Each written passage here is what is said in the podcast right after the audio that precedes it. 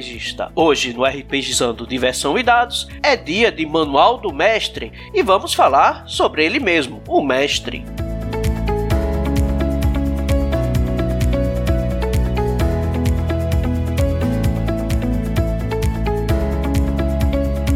Você pode encontrar o RPGizando nas redes sociais, Facebook, Twitter e Instagram. Faça o RPGizando crescer, compartilhando este episódio. Ajude a manter o RPGizando no ar com a contribuição de R$ 4,00 mensais ou assine o plano mensal de R$ 10,00, onde você poderá participar do nosso grupo do Telegram. É só usar o aplicativo PicPay e contribuir. Todos os links estão na descrição deste episódio.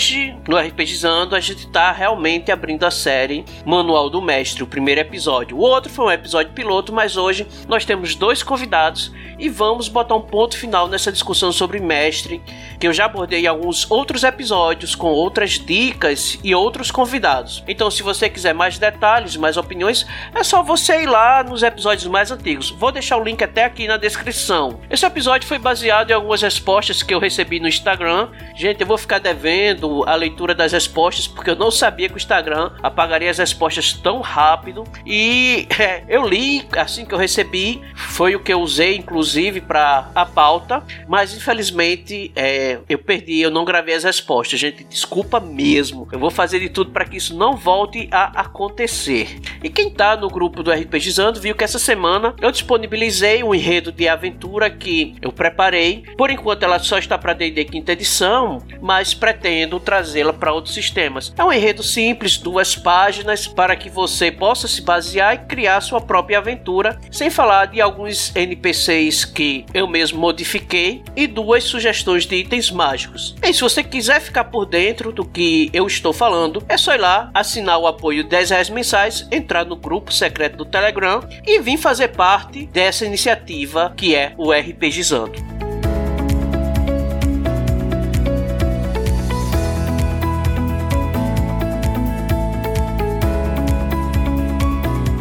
Ok, RPGistas, continuando com o nosso cast, hoje vamos falar de um assunto bastante interessante. Aquele jogador que é diferenciado na mesa, sim, ele é jogador. Apesar do título ser diferente, ele recebeu um título próprio que costumamos dizer que é o mestre. Mudando de mesas, de sistema, o mestre vai receber algumas definições um pouquinho diferentes, como Dungeon Master, Guardião, narrador, mas no final das contas é tudo mestre. E hoje estou com dois convidados aqui, dois mestres experientes, para conversar com você e explicar assim que ser mestre também não é coisa lá de outro mundo. Sim, dá um certo trabalhinho, é um pouquinho diferente, mas também não quer dizer que é um patamar tão alto para ser alcançado, mesmo por jogadores mais jovens. E para o cast de hoje,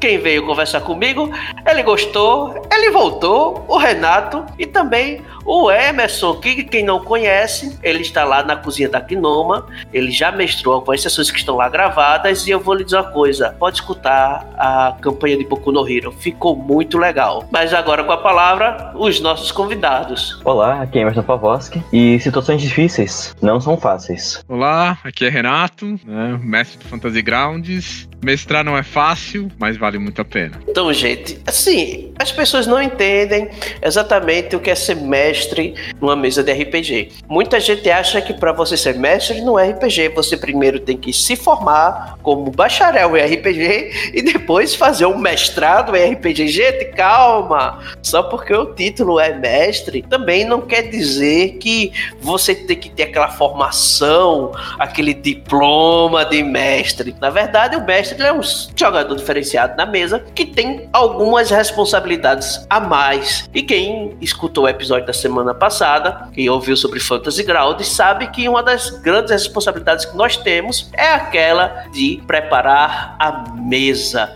Não é tão simples, não é tão fácil, mesmo com aventuras prontas, a gente acaba tendo que preparar a sessão com uma certa antecedência, algo que os jogadores não precisam se preocupar com tanta antecedência, né? Eles, a preparação deles chega a ser bem mais rápida. Emerson, qual a tua experiência? Assim, vamos começar falando de preparação. Quanto tempo demora aí preparando uma mesa e quanto tempo você acha que quem está começando hoje ele tem que, antes de começar a mestrar, quanto tempo você acha que seria interessante ele dedicar a preparar suas primeiras aventuras? Penso que antes de mestrar é bom jogar algumas vezes antes, com mestres diferentes, porque você vai ver como conduzir mais ou menos a, a narrativa. O RPG ele é uma narrativa compartilhada, né? Tem aquela história principal e os jogadores vão acrescentar ali. Então você tem que ver como é que conta essa história. Então o meu conselho antes é você primeiro jogar e depois. Aí a quantidade de, de jogos é, varia de cada pessoa, né? Eu joguei quatro vezes antes de mestrar. Agora, em relação ao tempo de preparação, preparar uma aventura, olha, tem aventura que você tem que ler um livro inteiro para saber. Às vezes tem que assistir filmes para entender. Eu acho que aí uns dois dias, três dias para fisgar tudo aí e conseguir colocar uma coisa bem amarradinha. O que eu posso acrescentar, tudo isso que o Emerson falou tá corretíssimo. Para você se preparar como mestre, jogar é fundamental. Conhecer o sistema é fundamental. Tanto você jogando como você lendo o livro de regras. O bom mestre, ele sabe a maioria das regras que está naquele sistema. Por quê? Porque ele vai ser o juiz. Não só ele conduz a narrativa, né? Aí se ele está contando uma história junto com os jogadores, mas ele representa o mundo e também é o juiz das ações dos jogadores. Ele vai falar o que aconteceu, ele vai pedir uma jogada para os jogadores, né, um teste, seja sobre uma ação que aconteceu com eles ou uma ação provocada por eles. Então, saber as regras é fundamental. Assistir filmes, como o Emerson falou, muito legal. Ajuda na imaginação, na criação da história. Isso tudo para você se preparar melhor. É possível improvisar? Sim, muitas vezes você vai improvisar, inclusive, porque por mais que você tenha um roteiro na sua cabeça ou você preparou um roteiro, você pode ter certeza que seus jogadores vão sair desse roteiro, acho que não vai passar nem 10 minutos de de, mesa e eles vão ter saído do roteiro. Você vai ter que improvisar. Então, quanto mais você se prepara, menos você improvisa. Esse é o ponto de partida. Tem outras formas de se preparar: preparação com material, como mapa, ficha, dados, monstros. Tem o roteiro da história, inspiração. Dependendo da onde você vai mestrar, se for presencial, então você vai ter que ter um lugar, é, uma mesa, às vezes um computador também pode ajudar, um tablet, é, se for online, aonde você vai mestrar, vai ser no Fantasy Grounds, vai ser em outra plataforma. É, então essa preparação ela toma um tempo, tá? Ela é necessária e te ajuda muito antes de começar a mestrar e dá mais segurança para os iniciantes, sabendo, tentando prever não só as, as ações dos personagens, mas tentando prever o que pode acontecer. Olha, o ideal é a gente jogar numa sala com todo mundo bem acomodado, com comida, ah, ou então online. Ah, o programa tá todo funcionando o som tá bom, o microfone tá bom. Ah, eu já li toda a história, já li o livro, assisti o filme, tô com aquela história na cabeça. Tudo isso vai ajudando o mestre a ter mais segurança para ele poder se soltar e conduzir a narrativa, né? Porque você vai estar contando a história junto com o mestre. Eu concordo com o Renato nesse, nesse ponto, porque, por exemplo, o cenário, ele vai ditar o que pode acontecer ou não ali. Ah, é uma floresta, é um rio. E aí desenha, cara. Pega lá e desenha. Você tem um mapa, mas imagina aquilo ali. Tenta visualizar aquela cena por ali, vai te facilitar na hora de como narrar aquela, aquele cenário. O mestre tem que ter essa imersão prévia para apresentar para os jogadores. Porque o mestre, para quem tá chegando agora, para quem tá conhecendo agora o RPG, ou quem já, tá, já tem uma certa experiência como jogador, mas ainda não tem como mestre, e hoje em dia é interessante para todos nós formar chamarmos novos mestres, porque nós também queremos jogar, gente. Mestre também quer ter uma participação como jogador. Mas vejamos, ele tem que ter uma coisa em mente. Ele tem que ser, ele é a grande mente criativa por trás de tudo. E como já foi dito, não adianta você achar que você fazendo um roteiro, preparando um roteiro, você vai conseguir mestrar aquela sessão 100% dentro do roteiro. Cara, não tem como, não tem como ser 100% em cima do roteiro. Porque do mesmo jeito que você vai ter que ser a mente criativa, que vai criar tudo, vai desenhar o mapa, vai preparar os encontros, vai preparar muita coisa, os jogadores também têm suas mentezinhas criativas. Então eles vão querer levar a aventura do jeito deles e não adianta tentar forçar. Mestre que força a barra. Para os jogadores não serem criativos, bem, ele não vai durar muito. A sessão tende a murchar questão dessa mente criativa, né? Já foi dito aí que a gente tem que ler livros, assistir uns filmes, buscar inspiração. Então, a criatividade, mestre sem criatividade, dura quantas sessões na opinião de vocês? Duas. eu acho que dura duas sessões. A primeira, o pessoal é, experimenta, e a segunda, que o pessoal não volta, né? acho que dura no máximo duas. Eu acho que cai na mesma sessão até. Dependendo, assim, nossa, às vezes fica desmotivado. Eu joguei com uma vez presencial com, com um rapaz e era muito travado, muito arrastado o sistema. E aí o pessoal assim, ah, porque eu vou no banheiro, vou ir e já volto. Aí já ficava no celular, e isso assim, presencial, né? Uma situação bem, bem inconveniente. Ali já, ali já, ali já, já descarrilha tudo. É, algumas dicas que eu, que eu posso dar para os mestres iniciantes é: a primeira, tenha vontade de mestrar, tá? Porque às vezes você pega o mestre e ele não tá com vontade de mestrar naquele dia, e aí a sessão vai ficar arrastada, vai ficar complicada. Então, assim, quando você se dispôs a mestrar, então assim, queira mestrar. É divertido, trabalhoso, mas é divertido. A segunda, que acho talvez uma pergunta que muitos mestres iniciantes fazem: o que que eu preparo e o que que eu improviso? A dica que eu posso dar para vocês, pelo menos nas minhas mesas, é o seguinte: eu vou dar um, um exemplo, tá? O que que eu preparo? Por exemplo, vamos pegar um exemplo bem, bem simplesinho. Vamos dizer que você coloca na taverna que os jogadores hum, que tem um calabouço, que tem um tesouro. E isso é uma coisa que você vai preparar. Você vai preparar o quê? A taverna, as pessoas na taverna, você vai preparar o calabouço, as salas, os monstros e o tesouro e as armadilhas. O que, que eu não preparo? Eu não preparo, por exemplo, todos os cidadãos da cidade, porque eles não vão falar com todo mundo da cidade. Bom, você pode ter uma lista de nomes, caso eles forem falar com alguém, para pegar mais informações, mas você não precisa ter o nome de todas as pessoas, ter a lista de todos os equipamentos, de todas as ruas, de todas as lojas. Isso você é uma coisa que você pode improvisar e criar. Lógico que dependendo de como você criar, é bom você anotar para dar consistência. Agora, legal. Então você criou aquele roteiro. Aí o que, que eu falei? Falei um pouco atrás, os jogadores vão sair do roteiro. Você preparou para eles irem naquela dungeon que tá naquele castelo para pegar aquele tesouro. Aí chega o jogador e fala assim: Ah, eu quero ir pra floresta. E aí o que, que você faz? O que que é, entra em desespero? Não. Mata os jogadores? Dá vontade, mas você também não vai fazer isso. Por né? que não? Por que não? É, é divertido pro mestre, mas não vamos chegar nessa. Vamos pular essa parte por enquanto.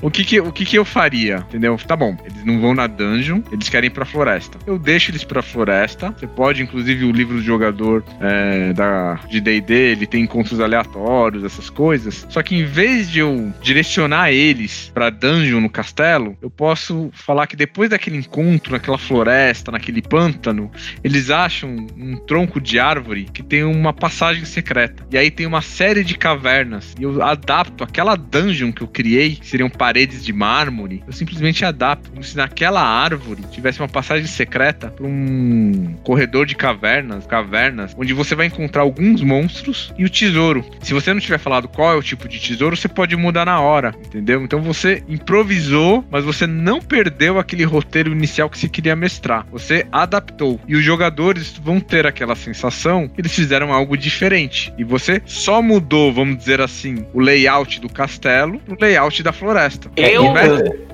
deixa só, assim, eu vou, eu, eu vou dar a minha opinião rápida do que eu faria. Porque olha só como é interessante. Não existe uma regra, é isso que a gente tá tentando explicar para você que tá ouvindo o RPGizando. Não existe uma regra que você tem que seguir ao pé da letra. O que você tem que fazer é ser criativo. Essa tua ideia aí, bacana. A primeira coisa que eu pensei para improvisar seria o quê? Eita, eles não vão entrar na dungeon. Eu teria preparado, assim, o que é, o, o que, é que a gente tem que preparar realmente é os mapas. Porque o mapa você não tem como ficar mudando, mudando o mapa. Não, se você fez a caverna, a caverna é aquele formato, pronto, acabou-se. Ah, mas os jogadores não entraram no mapa da caverna. Se eu não tiver um mapa de floresta, de, de bosque, alguma coisa assim para fazer os combates, beleza, vai na narração narra, descreve, aí entra a questão da experiência, como vocês já disseram, é, assistir uns filmes, aí você lembra do cena do filme, tenta descrever uma floresta daquele jeito, e o que é que eu faria? Pronto. Os monstros, em vez de estarem dentro da caverna, vão estar ali na floresta. Eu vou ver o que é, que é cabível estar na floresta. Inclusive, a gente, inclusive, a gente gosta de ter aquele boss no final da dungeon. Dependendo do tipo de criatura, ah, sei lá, lá no, no, na parte mais profunda da dungeon, tinha lá. Ih, agora deixa eu ver aqui de cabeça, sei lá, um dragão. Beleza, ele não tá. Era, era lá na dungeon, o pessoal não entrou na floresta. Ele saiu para se alimentar. Saiu para se alimentar. Ah, era um morto-vivo que estava lá no fundo da dungeon. O que é que ele está fazendo ali fora? Algum motivo ele está vagando. Algumas coisas dá pra gente adaptar sem dar muita explicação. Os monstros, só porque estão na dungeon, não quer dizer que eles vivam 100% do momento ali dentro da dungeon, já que a galera não entrou. Eu colocaria ali do lado de fora e, inclusive, iria lá no livro na hora assim, peraí, dois minutinhos, pesquisava monstros do mesmo nível de dificuldade que estaria na floresta. Então, é aquela história, né, que a gente prepara não o roteiro todo, mas os objetivos. O objetivo do pessoal é o quê? Com relação a combates. Meu objetivo hoje é que eles tenham três combates com tais níveis de dificuldade e um quarto combate com um boss. O boss é fixo e aí a gente pode adaptar esses outros monstros aqui se o pessoal pegar um outro rumo. É o que eu faria. Tu, Emerson, o que é que tu faria numa situação dessa? aí, a mente criativa do mestre, como fazer? Eu também adapto os personagens. É, quando eu, eu crio os personagens, crio os nomes, cada cenário, onde que vai estar cada pessoa, cada, cada monstro. Mas se eles vão para outro lugar, eu transfiro para esse outro lugar. Eu faço a mesma coisa, eu dou outro nome, mudo a espécie e tá nesse outro lugar. Tento sempre adaptar. Agora, se eu tô contando uma história X, que por exemplo, ah, é a bruxa tal, aí ah, essa bruxa tal tem que ter motivo para estar nesse outro lugar. Então algumas coisas mantenho, as outras eu adapto. E é, faz sentido para a história, né? Para ter coesão. Para os mestres iniciantes, às vezes a questão de você adaptar, né, transferir, fica um pouco mais fácil, porque às vezes o mestre iniciante ele não tem ainda a capacidade de improvisar na hora um outro tipo de história. Então, talvez essa técnica ela, ela der uma ajuda pro mestre iniciante, entendeu?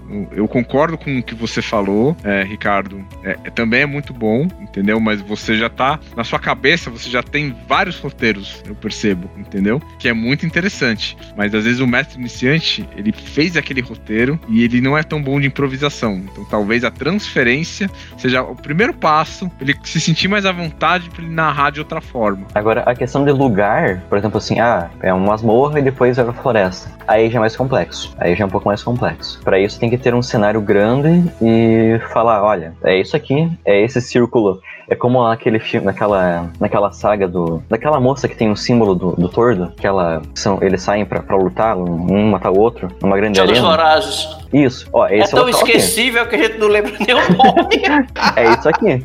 Ah, eu vou além daquela montanha. Oh, beleza, mas é o, o, a história, a missão que você tem que cumprir, aquela tarefa de resgatar tal, tal objeto é aqui. Você está saindo pra lá já é outra coisa. Então, às vezes, tem que encerrar as possibilidades em um determinado lugar. E aí você faz o teu mapa nesse lugar todo. É um pouco mais trabalhoso mas pelo menos se abrange uma, uma área maior. É, Emerson, eu não sei, mas assim, eu vejo que, por exemplo, como o Renato falou, o mestre menos experiente. A tendência de mestres menos experientes é ter jogadores menos experientes. Jogadores menos experientes são menos exigentes. A tendência é, tende a ser essa. Ser exigente que eu digo assim, com com relação a certos níveis de coerência. Porque do tipo, se o jogador não tem toda essa experiência e você colocar, sei lá, um dragão azul no meio de uma floresta, talvez ele não ache estranho, apesar de que a gente sabe que os dragões azuis eles são mais fáceis de encontrar em outras áreas, como do tipo um deserto, e eles não vão pegar tanto no pé com relação a isso,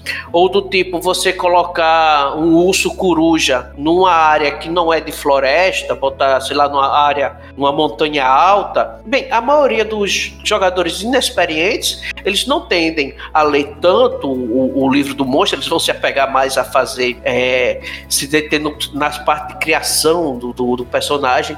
Então, ele não teria é, de início aquele argumento para dizer assim, uh, forçação de barra. E em outros sistemas, bem, é, se estiver mestrando GURPS, cara, você muda totalmente a aparência do monstro e pode sustentar a maioria das habilidades dele para poder ter aquela mudançazinha. Então, quanto mais experiente for o jogador, mais experiente tem que ser o mestre da improvisação. Mas os jogadores estão ali, estão começando do tipo, aqueles colegas que tiveram contato com RPG de alguma maneira, porque viram na TV, ouviram um podcast, assistiram um episódio no YouTube, ou porque viram uns veteranos jogando e dizem, opa, bora jogar, arrumei um livro, vamos. Pim! Assim, eu não acho que os jogadores vão ser tão exigentes, os novatos, né? Então, eu acho que a improvisação não vai ser tão boa, mas também de início não vai ser aquele trauma assim tão grande. Mas é como o Renato disse, é experiência. Eu já tenho assim uma certa experiência, né? Já que eu já eu já tô perdendo até os cabelos, não tenho mais nem cabelo branco, então a gente já tem uma certa idade. Então, durante esses anos a gente vai aprendendo, né? Isso é a crise econômica. É, é, é, a crise econômica do capilar. eu tô economizando cabelo. é, então a gente acaba tendo essa flexibilização. Mas, gente, isso não surge do nada, do tipo, peguei um livro, prá, aprendi. Isso daí vem com o tempo, vem com experiência. Então, em algum momento você vai chegar lá. Não se preocupe. É, gente, assim, é, a gente falou aí a questão né, da ser uma mente criativa, isso exige saber improvisar, você não ter é, tirar da cabeça de que a aventura vai ser a ferro e fogo, aquilo que você projetou como se fosse um livro que você lê 20 vezes e a coisa é igual, não, você vai imaginar de um jeito e já a primeira aventura não vai ser igual que você imaginou. Já era, boy. A gente vê então que, que a função do mestre ele tem que ser absurdamente criativo, né? Ele tem que saber, além de tudo, contar as histórias, né, as aventuras, ela tem que ser interessante. E com o passar do tempo, você vai ter que aprender a fazer essas aventuras consistentes, né? Que o que é a consistência? É ter um nexo, uma ligação. Hoje em dia, um, tá muito comum não pessoal assim não jogar aventuras tão longas principalmente quando a gente é mais velha a, a garotada aí mais jovem que acompanha o RPG dando vocês aí adolescentes e vocês têm mais tempo para se dedicar aí na adolescência e acabam tendo uma condição melhor de, do tipo até mesmo jogar um dia sim um dia não ou todas as noites. Então fazer campanhas longas fazer campanhas longas para vocês é até mais viável do que a gente que é mais velho. Só que a gente que é mais velho a gente também tem que fazer outra coisa que para você que é iniciante, pode até ser interessante, que é o seguinte: mestrar one shot, que é aquela aventura única, cara, tá começando agora, tenta mestrar uma aventura única isolada, que vai durar umas 4 horas ou 2 horas, não sei, só aquela aventurazinha rápida.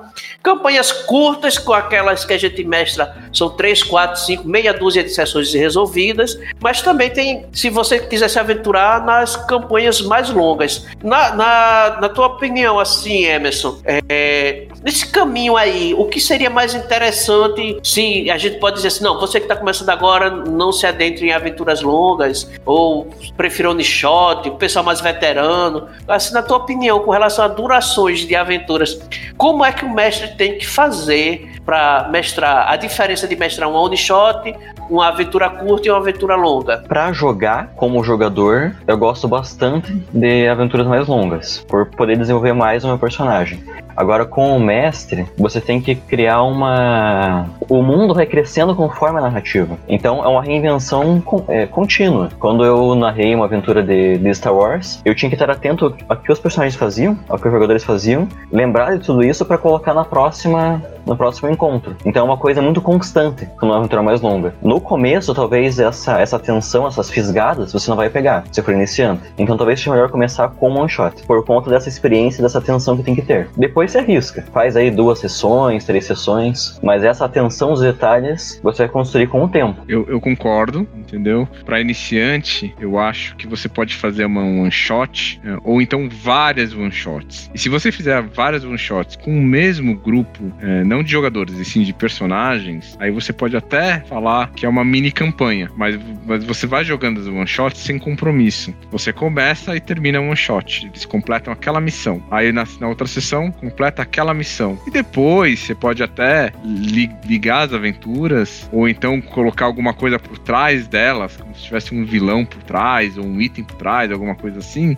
e falar que é uma, uma mini campanha, tá? Se você se sentir, se o mestre iniciante se sentir mais à vontade. Se não, só começando com as one shots, eu acho que é um excelente começo, porque ele vai pegando confiança. E além disso, uma outra dica que eu, que eu também já, já usei e funciona muito, o Emerson vai poder inclusive comentar sobre isso também, é o fator tempo-consequência. Se você quer que os jogadores eles não saiam muito do roteiro que você planejou, né? Lógico que vai ter o mestre vai ter que ter uma sensibilidade para ver se os jogadores querem ou não fazer alguma coisa.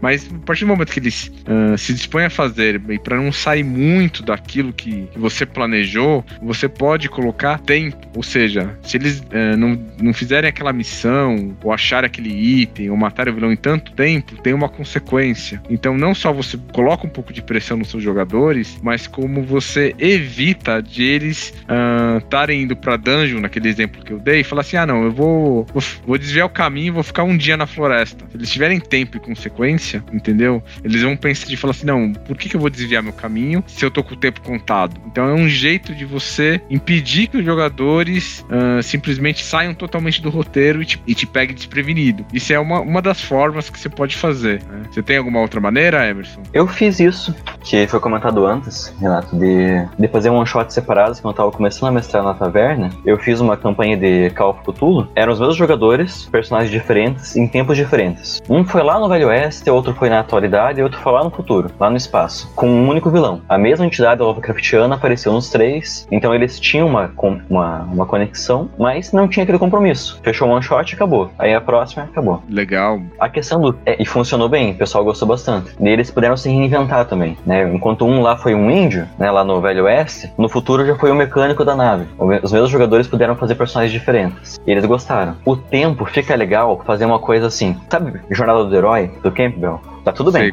Tá tudo certo. O herói tá lá, tá numa boa. Surge o problema. E ele tem que resolver aquele problema. Ah, tá vindo uma ameaça para cá, é, o lugar vai ser invadido, tem uma emergência. Então essa emergência vai fazer o jogador seguir aquele enredo. É claro que você não precisa dar o plano emergência de primeira, mas falar assim, olha, sabe aquele probleminha lá? Então, essa noite ou nessa semana aí vão atacar a vila. Você tem que fazer alguma coisa. Eu acho que esse tom consegue forçar com que eles não saiam da, da rota. Eu faço dessa técnica. Eu não sei assim, mas olha só, pelo que eu entendi aí, juntando essa ideia, eu acho que até vocês vão concordar, concordar comigo. É, o pessoal que tá aí do tipo, ah, eu não precisa nem ser só novato, até às vezes os veteranos. Como eu disse, a gente às vezes tá muito corrido, principalmente durante esse período aí de isolamento, distanciamento e tal.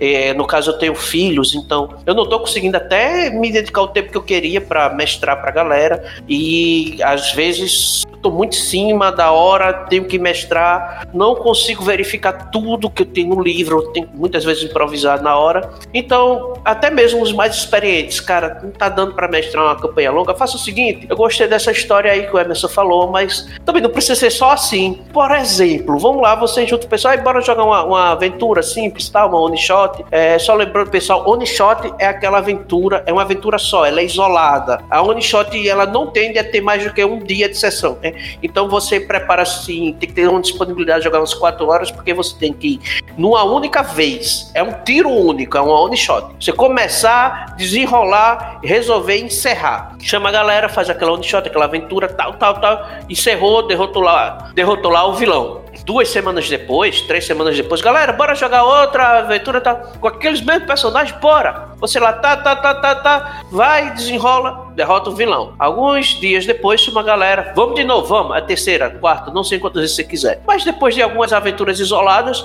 você. Isso daí que o Emerson falou, que no Cthulhu, no caso, ele usou uma grande entidade que estava por trás de tudo. Talvez você já depois de tudo isso tenha resolvido, cara, eu vou começar a ligar uns pontos aqui entre as aventuras e colocar que todos aqueles vilões que foram derrotados, eles tinham uma pessoa por trás que estava manipulando tudo que tem interesse. Aí você gasta um tempo a mais, imagina isso daí, e pode, até em vez de, dessa vez, em vez de fazer uma simples one shot, fazer uma aventura de três sessões e fechar aquele arco de maneira maravilhosa. E depois de que fechar todo esse arco, aposentar os personagens, não repete a fórmula. Chama a galera para jogar umas one shots isoladas e depois fecha o arco com uma aventura mais longa e um grande vilão.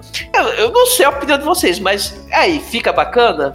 Sim, fica, fica bem bacana. Eu até também estava comentando com, com o Emerson, assim, que a gente costuma fazer isso, né? De, eh, muitas vezes a gente faz one shot e depois você dá um jeito de ligar as coisas. E você pode já ter planejado isso ou não, né? Você fez uma, uma missão aqui, uma missão ali, uma outra missão, e depois você pode ver algo que tem em comum para você poder ligar todas. Sabe isso quem é faz bem... isso? Hum. George Martin. Você vê os livros dele? É muita loucura. Cada capítulo é, é uma coisa. George Martin é mestre nisso. Aí depois, no final de tudo, ele tenta costurar toda essa coxa de retalho que ele mesmo criou através de retalhos. É, bem, é ele uma não faz muito bem, né? bacana. Né? ele não faz muito bem. Mas eu acho que faz, faz que tá fazendo sucesso.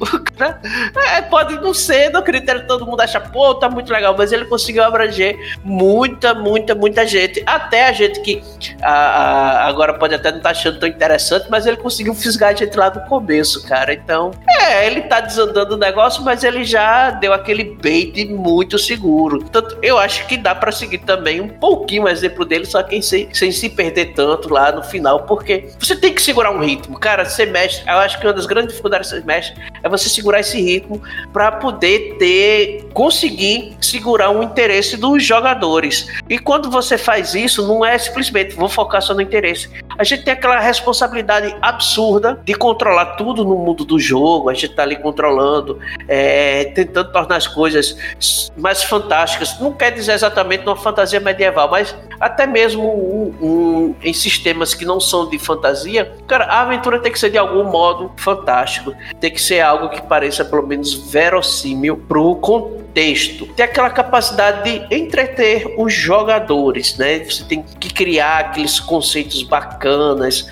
aqueles ganchos que vão tomar a atenção do, do pessoal. E também você tem que dar a liberdade para o jogador. A gente falou aqui que, por mais que a gente planeje, o jogador sai da linha, ele acaba fugindo do roteiro. Mas a gente tem que podar esses caras ou tem que, de alguma maneira, buscar uma maneira de, de, premiar os jogadores por causa dessa criatividade deles. Porque é assim, eu, minha opinião, eu acho que quando o jogador começa a ser criativo na mesa, mesmo fugindo um pouco do roteiro, ele tá demonstrando que tá interessado. Com certeza, com certeza. Ele tá criando com você o um mundo. E aí você trabalha com ele. Pega aquela historinha que ele tá contando e acrescenta na, na história. Concordo. É bem isso. Sim, aí, aí você trabalha não só a improvisação, mas a sensibilidade do mestre, entendeu? Entendeu? E quando que eu posso fugir do roteiro? Vou dar um exemplo. Vamos imaginar que o mesmo, o mesmo caso que eu, que eu contei no que já aconteceu comigo. Eu tinha mandado os jogadores uma dungeon no castelo, eles foram para a floresta, eu coloquei lá a caverna e quando eles saíram, eles teriam que entregar uma parte do tesouro pro contratante deles. E eles não estavam querendo voltar direto pro contratante. Eles começaram a ir um pouco mais longe para ver se achava alguma coisa. Então aí vai, aí eu percebi que eles estavam querendo fazer alguma coisa do que simplesmente voltar para a cidade para entregar e teoricamente ou acabar aquela sessão, ou então, ah, e agora tem outra coisa para fazer? E aí eu tive essa sensibilidade e aí que acontece? Coloquei uma cabana abandonada, uma assombração. E aí eles ficaram muito empolgados em tentar descobrir como eliminar a assombração, descobrir o que aconteceu, por que, que criou aquela assombração. E aí foi uma aventura muito legal, que acabou sendo uma dual shot, porque eles se empolgaram e aí eles começaram a, a fazer várias teorias da conspiração e a, e a mente do, do, player vai longe, entendeu? Começa a achar que, que o dragão de não sei aonde teve a ver, que o pessoal da cidade foi malvado e tinha uma bruxa. Eles começam a viajar e você pode pegar, inclusive, esses ganchos também, se for interessante. E aí você trabalha com o jogador esse gancho, ou você colocou uma outra, improvisou uma outra situação, um mini problema, onde eles é, ficaram mais empolgados que simplesmente voltar e cumprir a missão. Então, nessa hora, você tem que ter a, a improvisação e a sensibilidade, que também vem com o tempo. Então, a minha terceira dica é: não se cobrem no começo. Se cobrem muito no começo. Ainda mais se vocês estão começando, entendeu? Sensibilidade, improvisação melhora com a prática. Né? Então, é legal, é. Você pegar às vezes um mestre experiente que faz isso, já está acostumado, é bem legal. Você está iniciando, se sinta à vontade, vai, vai, vai aos poucos, coloca um probleminha pequeno, vê como os jogadores reagem, vai sentindo. Às vezes são jogadores que você não conhece, conheceu na internet ou num grupo, primeira vez que você está mestrando, ou então já é o seu grupo de amigos, você sabe mais ou menos como eles pensam. Como eu falei, da sensibilidade. Sensibilidade, improvisação. O que eu também aconselho é uma aventura pronta, muitas vezes vai te dar um norte para você ter uma noção de tempo que dura a aventura e se você deve improvisar ou não. Então, às vezes uma aventura pronta de início, você lê a aventura e vai mestrando. Se os jogadores saírem do roteiro, aí você você vê a sensibilidade, né? E que eles querem fazer, vê se tem algum gancho e coloca uma outra situação para eles resolverem. E depois você volta para a aventura. Ou não, se estiver muito divertido o que eles estão fazendo, você também pode desencanar da aventura e, e segue o barco. O que, que vocês acham? É, então, só, só, respondendo assim essa pergunta, aquela pergunta inicial, tem que premiar a mesma pessoa mas também tem que ter muito cuidado com essa atenção dada a esse tipo de jogador para não ofuscar os demais. Não então... ser o único protagonista da mesa, né? Que os protagonistas tem que ser o grupo inteiro, né? O grupo Isso. todo. A gente Isso. premia a criatividade, não o protagonismo, né? Então é, tem, que, tem que ter esse tempo de fala do cara. Ah, o cara falou e daí outra pessoa queria falar e cortou ele, cortou outra pessoa. Você como mestre tem que estar vigilante a essa, esses conflitos extra mesa e e boicotando. O mestre tem que colocar ordem também na, na, na mesa. Então premie, claro, mas fique atento para não, não prejudicar ninguém, a experiência de ninguém. A gente falou tanto dessa criatividade de cenário, criatividade disso, criatividade da aventura, criatividade tal, tal, tal.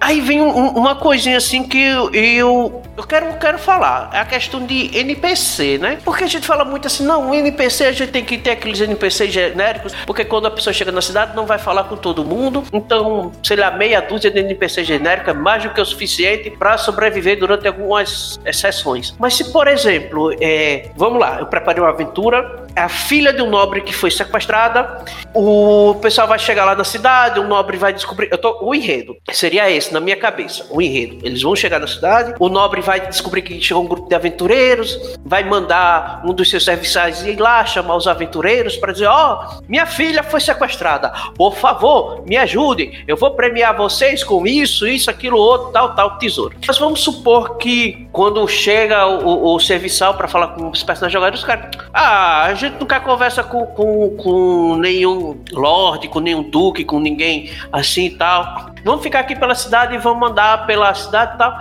E normalmente o que, é que os jogadores fazem? Tem moedinha de ouro, eles vão pro comércio. Vão logo para um comércio atrás de alguma coisa, né? E o que é que eu vou fazer? Como eu já disse, não vamos nos apegar tanto ao roteiro, mas sim aos objetivos. Qual é o objetivo? O objetivo é resgatar uma pessoa. Pronto. É, eu não sei se acontece com vocês, mas algo que a gente vê até meme na internet é do tipo: o pessoal faz aquele meme de dois personagens, dois NPCs. O, o bota lá o, o reis com a plaquinha é, NPC principal da história com a missão. E do outro tem lá um NPCzinho genérico, ele cercado pelo personagem jogadores, dizendo que os personagens jogadores acabam dando muita atenção para um personagem genérico e deixa o, o, o NPC que daria a missão para eles daquela aventura. Mas se isso não acontece, eles vão começar a procurar alguma coisa para fazer na cidade. Pode ser numa taverna, pode ser na, numa forja, pode ser numa loja de poções tal. Então, se eu pegar as características daquele Lorde, não, agora ele vai ser um Lorde, mas ele vai ter o mesmo problema. Vou jogar do tipo no cara que vende armas, né? Porque, sei lá, o Bárbaro chegou ali, o Guerreiro, o Paladino, pronto, Paladino que gosta de ajudar todo mundo. Chegou lá, tá falando com o Ferreiro, e aí você faz aquele, aquele, aquele migué, né? No Fantasy Grounds a gente tem a questão de jogar o dado na torre de dado, o resultado sai pro mestre, não sai pros jogadores. E bem, nesse momento eu vou, eu vou recomendar algo que eu não deveria recomendar como um bom cristão, mas nesse Eita. momento o mestre vai mentir, né? o que seria? Você chega lá, a missão, tem que resgatar uma pessoa. Beleza. Ah, eu quero comprar uma arma, vai falar lá com o ferreiro, tal, tal. E o mestre diz assim, cara, faz uma rolagem aí de percepção, de, de acordo com o sistema com o sistema. Agora, mas jogar aqui na torre porque eu não quero que ninguém veja o resultado. Vai ser só eu. O cara vai, rolou, tirou um 2. Mas você finge que o cara tirou 20. Você notou que o ferreiro que está lhe atendendo está meio distraído, meio assim, coisa e tal. Você se sente assim, tocado de procurar saber. Aí você começa a criar aquele vínculo, tentar o personagem já foi atrás daquele NPC. Pode ser o ferreiro, ou se não na taverna. Uma outra opção seria na taverna, conversa com o taverneiro, o taverneiro começa a contar histórias, os caras começam a conversar com o taverneiro, conversa vai, conversa vem. Ou com o, o menestrel que tá tocando a música, não sei. Você vai fazer com que um dos personagens, um dos jogadores, crie um vínculo com aquele NPC, aquele personagem lá. E em algum momento você pede uma rolagem secreta que você não vai revelar o, o resultado real, mas você vai dizer que, ah, você notou que ele está preocupado com alguma coisa. E quando o personagem vai, eu vou, vou tentar aqui persuasão para ver o que é que ele fala. Pede outra rolagem secreta. O cara tirou um, falha crítica. Você conseguiu convencer ele e resolveu se abrir com você dos problemas. Foi um parente dele que sumiu e não sei o que, os pai bola. Inclusive, você pode tirar aquele tesouro que você daria quando os personagens derrotassem um monstro lá que sequestrou, tal, tal. Em vez de você dar lá pelo monstro, você dá o, o item mágico, por exemplo, porque também tem condição de você. A Alminestrel vai, vai premiar vocês com 200 peças de platina. Não. Né?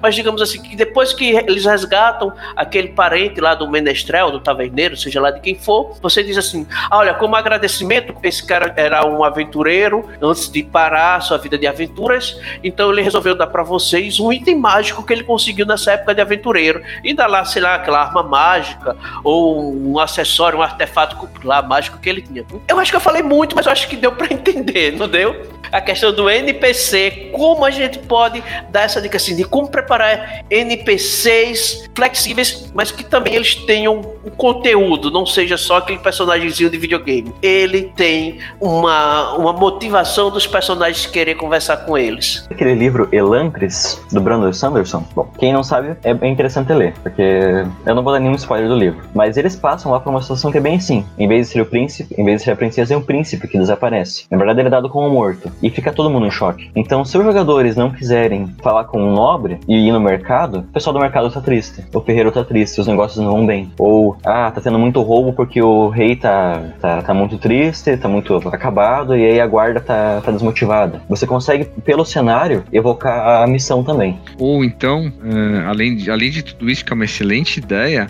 você pode tentar aguçar a curiosidade dos, dos seus jogadores. Como, por exemplo, você pode conversar com ferreiro e o ferreiro fala assim que a filha do nobre sumiu, que ele tá muito triste, lógico, mas que ela não é a primeira pessoa a sumir, né? E, e outra pessoa já, já tem umas três pessoas que sumiram sempre à noite, ou sempre à noite de lua cheia, por exemplo. Já começa a ter um gancho que pode ter alguma coisa maior por trás, sem desviar da, da, da missão principal, que é no momento eles têm que resgatar aquela, aquela filha do nobre. E você deu assim mais vida pro ferreiro e até mesmo pro mercante, pro feirante, pro mendigo, pro, pro filho do taverneiro, entendeu? Com cada pessoa que eles, que eles conversam, eles podem dar alguma dica falando de uma outra pessoa que sumiu, independente se eles vão achar, não vão, se ele está morto ou não, entendeu? E aí você vai dando mais vida pra sua cidade, entendeu? Mais vida pro seu NPC, tá com, dando consistência na sua cidade e você, apesar de estar pondo elementos interessantes,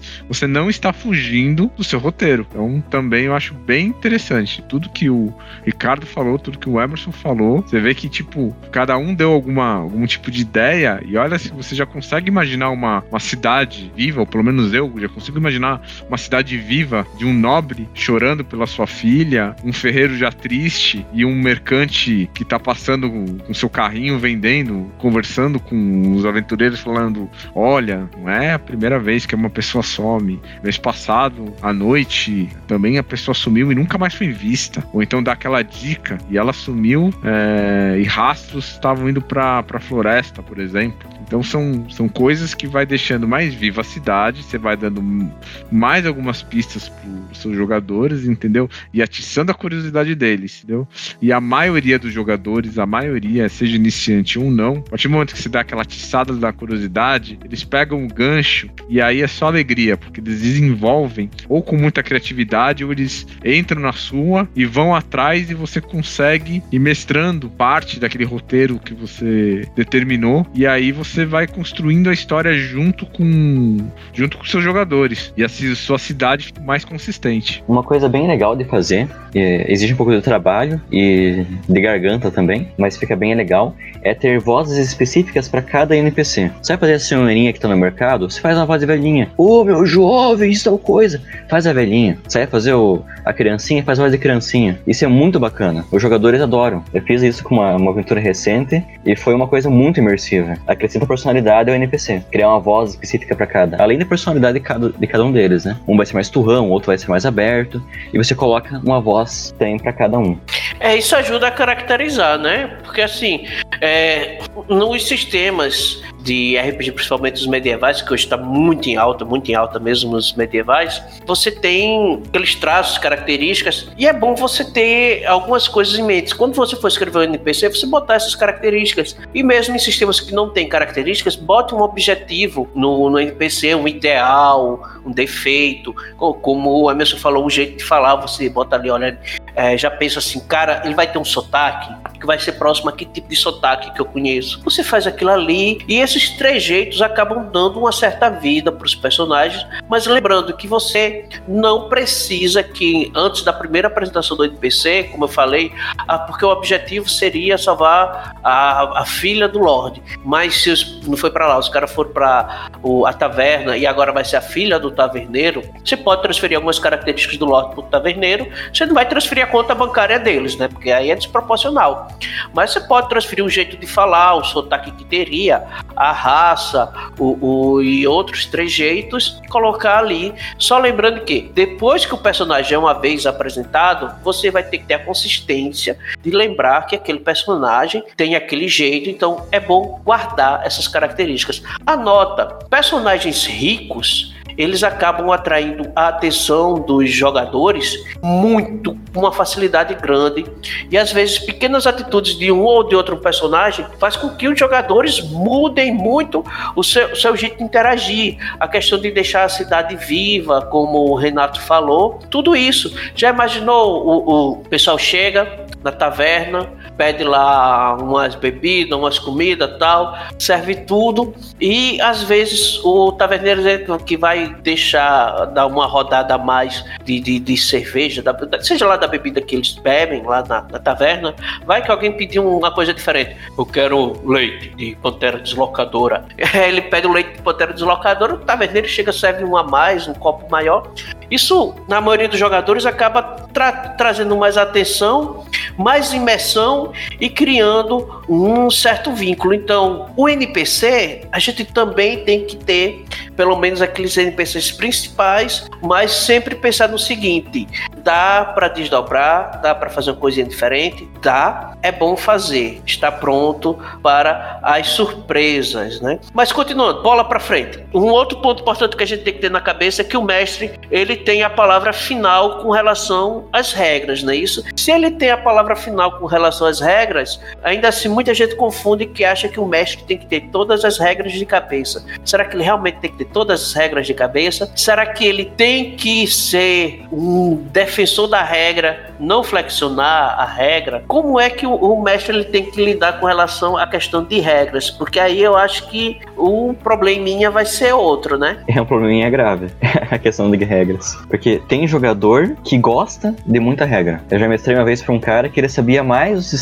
ou não sabia mais, né? Mas ele tinha decorado mais coisas do que eu. Então ele sabia citar páginas, sabia citar capítulos, o pessoal assim, meu Deus, né? Eu tenho que ir lá ver se é isso mesmo. E, e eu, mestre, sendo mais flexível. Tem que haver um acordo, eu acho que entre os mestres e os jogadores. Talvez estipular quais regras vão ser utilizadas no começo, olha, pessoal, isso aqui a gente vai poder deixar que, que aconteça. Agora aquilo ali já é demais. Esse acordo prévio talvez seja interessante. É a famosa sessão zero. E também, assim, eu acho que você não precisa saber todas as regras, mas acho que um mínimo de regras pra você mestrar um jogo você tem que saber. Mestre tem que saber, tá? Tipo, a mecânica, seja de um combate. Tipo, ter uma noção, não precisa saber, saber. Porque se você não souber nada, muitas vezes na hora que acontecer, você vai ter que parar. Né? Eu já vi muito. Já vi acontecer muito muito.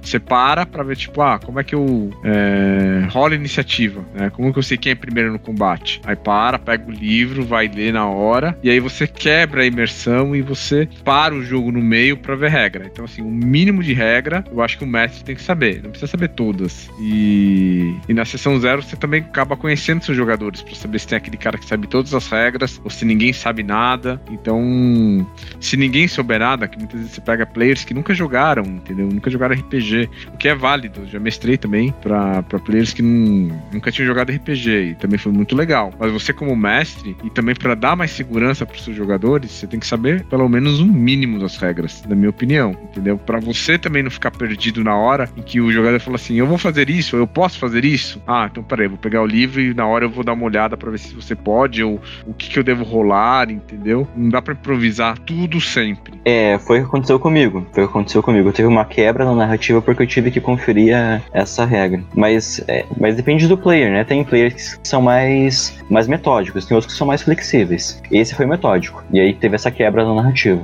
E para uma situação parecida, a gente tem que ter cuidado. Em primeiro lugar, é como a gente falou, o mestre ele tem que estar. Tá, ele tem que se preparar, como a gente falou logo no começo, tem que preparar a sessão. Então, se eu sei que, por exemplo, durante o combate vai ter uma criatura lá no combate que ele pode causar um status X, é melhor eu, como mestre, dar uma revisada na regra daquele status, como é que ela tem que ser tratada em mesa. Então, é questão de preparação. A gente tem que ver isso daí e tá pronto para essa questão. Também outra coisa, né? Não tem como a gente decorar tudo e os jogadores, eles não podem, na hora de estar tá ali no, no, jogo, ele começar a usar a regra para tornar a mesa uma rinha de combate entre jogadores e mestres, em vez de, de deixar o combate só ali no, na parte da fantasia do RPG. Então, não é errado o mestre pedir ajuda ao jogador que lembre da regra.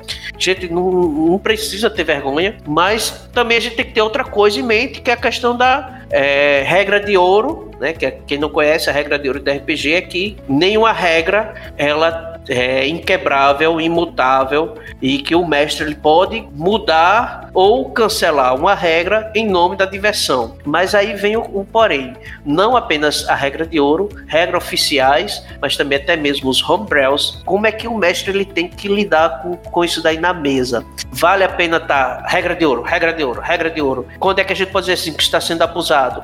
As regras da casa, né? As regras da casa aquela que, que os mestres jogadores entram no acordo e aplica como a gente vai tratar isso na mesa, as regras oficiais, até onde ir, como é, como é assim, eu, mestre, jogador, com os jogadores, como é que eu tenho que lidar com relação a essa gama de, de regras oficiais, de ouro e regras da casa. É, uma coisa também para os mestres iniciantes é também assim, você tem que saber o mínimo de regras, mas não se preocupe, porque às vezes você vê jogadores experientes, mestres experientes, o cara cita várias coisas do livro e acredite, com o tempo, né, você jogando bastante, que é o nosso hobby, tem coisas que já vai, você já vai aprendendo. Então tem muita regra que você começa começa, você não sabia, e você vai jogando e vai ter que pesquisar depois da sessão, e com o tempo você vai incorporando. Então, assim, com a experiência, você, você vai adquirindo essas, essas regras, né? Esse conhecimento. Então, assim, às vezes as pessoas olham assim, ah, nossa, mas como é que você sabe de tudo isso? Porque a gente joga há muito tempo. E aí muitas vezes a gente joga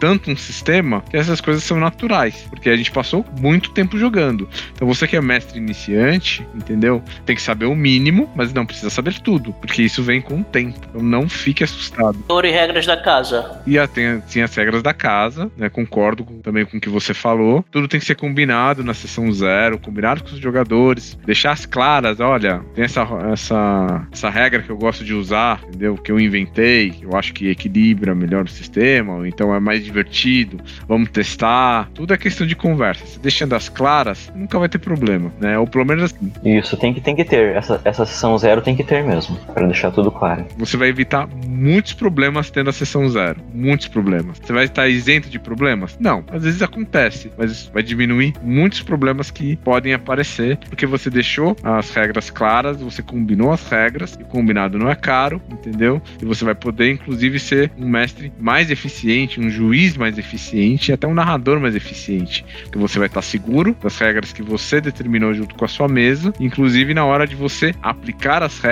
ou determinar se está certo ou errado. Então, a sessão zero, muito importante, se habitue desde o princípio que você está começando a mestrar a fazer essa sessão zero. Você não vai se arrepender. A, além de tudo isso, eu quero que você também coloque o pepino da regra de ouro que a pessoa não conhece, a questão da regra de ouro, que é aquela que você pode ignorar todas as regras, que inclusive o movimento OSR, naquela galera lá que prefere o old school, eles defendem muito que seus sistemas, eles não tinham essa quantidade tão absurda de, de regras que alguns acham que acabam acorrentando o mestre e os jogadores, onde eles é, é, se orgulham muito de ter só aquela pequena base de regras e que o resto fica a cargo do mestre, então entra muito no consenso do mestre, do bom senso do mestre de chegar e dizer vai ser assim, vai ser de tal jeito, coisas que é, hoje em dia os livros de RPG ele tem muito mais regra, mas será que está tudo assim tão escrito em ferro, em aço?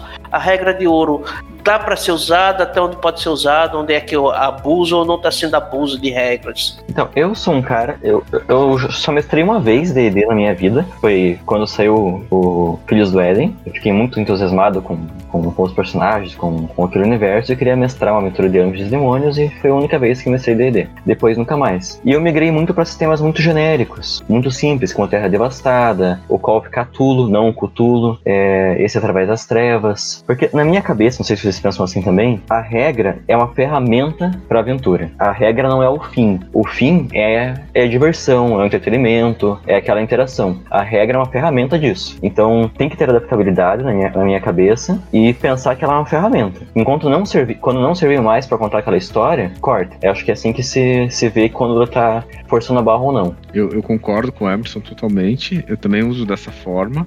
A partir do momento que eu tô narrando, é, eu posso até estar tá com as regras na cabeça, mas se eu vejo que, é, que tá divertido, tá, tá coerente e tá divertido, o pessoal tá se divertindo, então às vezes eu ignoro as regras, entendeu? Eu uso realmente como uma ferramenta. O pessoal usa a regra do, de ouro de você ignorar uma regra, entendeu? Se eu vejo que vai atrapalhar a diversão ou se tá gerando algum conflito, alguma dúvida na mesa, que a gente teria que parar a imersão, parar a sessão para procurar. Então aí você, aí eu uso a regra de ouro e falar, vamos ignorar isso, vai ser dessa forma. Se tá certo ou errado, depois que acabar a sessão, na hora que eu tiver um tempinho, eu vou procurar para saber realmente o que é certo e aí eu discuto novamente com, com os jogadores. Mas até lá e você usa a regra de ouro como ferramenta, que eu acho que é a melhor forma, né? Ou seja, não é escrito em ferro e em fogo, né? Em aço, como até o Ricardo falou, mas também não é uma coisa que você vai abusar também da, da regra e simplesmente vou ignorar, entendeu? Bom senso e coerência. Indo nesse caminho, não tem como você errar praticamente. É, por exemplo, um item mágico. Se fizer sentido, você pode facilitar o funcionamento desse item mágico. Você pode, ou você pode dificultar e utilizar a regra que está no livro, sem mudar essa como ele funciona. Mas se fizer sentido naquela história, ah, foi um mago que deixou aí, já estava o feitiço meio quase pronto, você pode flexibilizar, desde que faça sentido naquela história. Eu acho que dá para adaptar a regra de acordo com a história. E tem situações que você vai seguir a regra à risca, mas sempre pensando nessa linha que eu, que eu, que eu penso. É, se tem uma justificativa, nesse caso, por exemplo, é, É, o, o, jogador interpretou tão bem aquele pedido pro deus dele para salvar naquela hora, ele tá segurando uma espada, e aí que acontece? Você pode falar que a fé dele fez a espada ficar mágica naquele momento, ativou o item que, que era mágico, mas nunca foi ativado. E, na verdade, pela regra do, do no DD seria um descanso curto, você identificar o item para poder usar. Mas ele interpretou, encaixou na história, foi divertido, o pessoal tá naquela expectativa. Você ignora essa regra do descanso curto ou descanso longo. Não sintoniza o item, sintonizou ali na hora do desespero. Pá! Exatamente. Pela narrativa, pela diversão, ficou,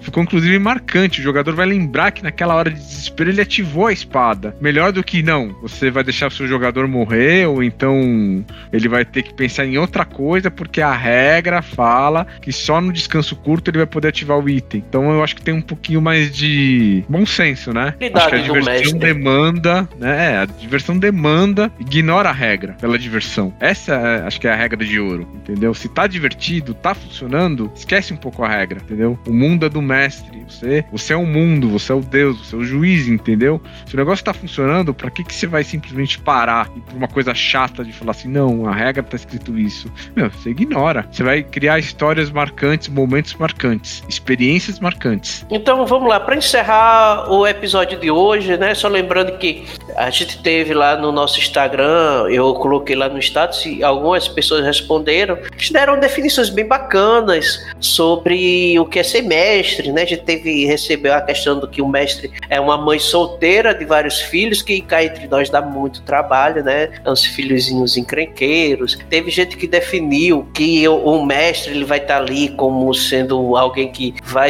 é, é, fazer aventura de jogadores, torturar um pouquinho, matar no final, né? Aquele sadismo de praxe, aquele mestre versus jogador. E também assim que é a pessoa que mais vai ter paciência de lidar com os problemas.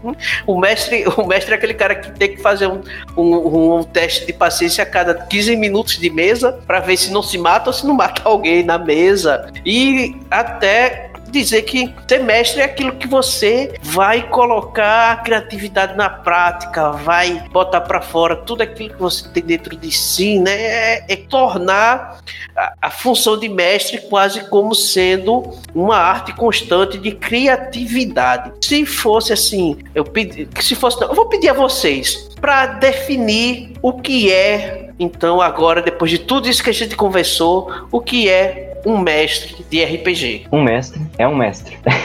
é isso mesmo.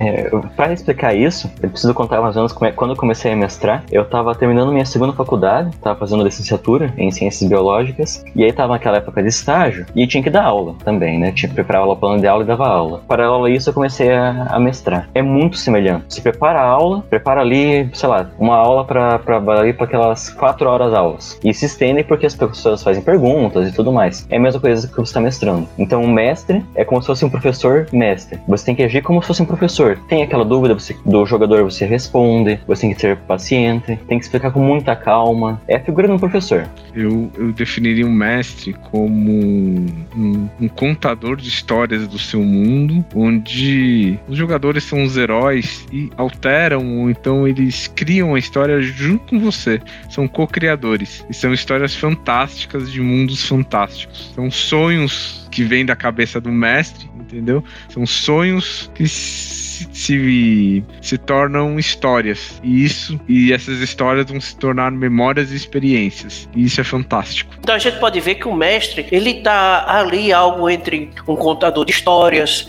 ele é também o árbitro da mesa, o mediador do jogo em si, que vai muitas vezes mediar conflitos, ele vai ser o mega ator, né? Porque enquanto os outros jogadores estão interpretando um personagem, ele vai ter que ser aquele cara que vai interpretar todos os outros personagens do mundo criado por ele.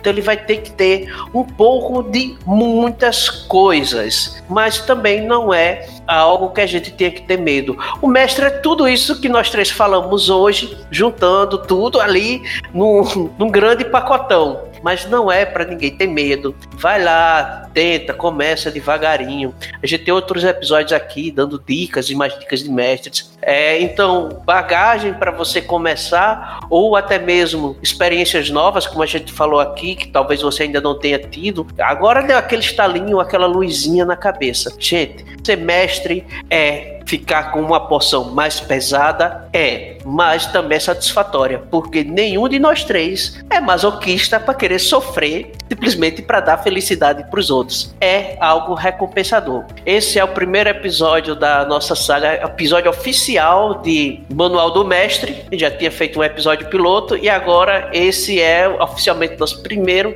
episódio do Manual do Mestre. Renato aqui inaugurando duas séries, né? Essa é a segunda série que ele está inaugurando. Semana passada foi o dado aleatório.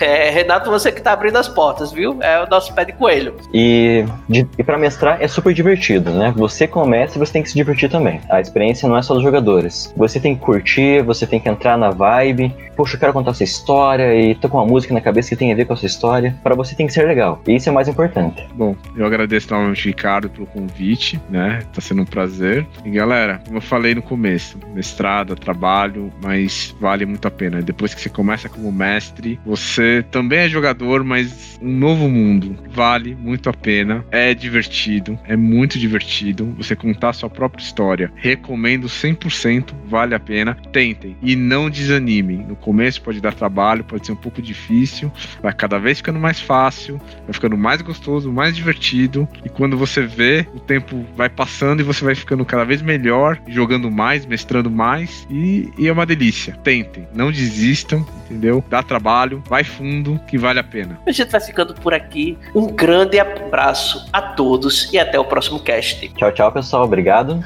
Um abraço.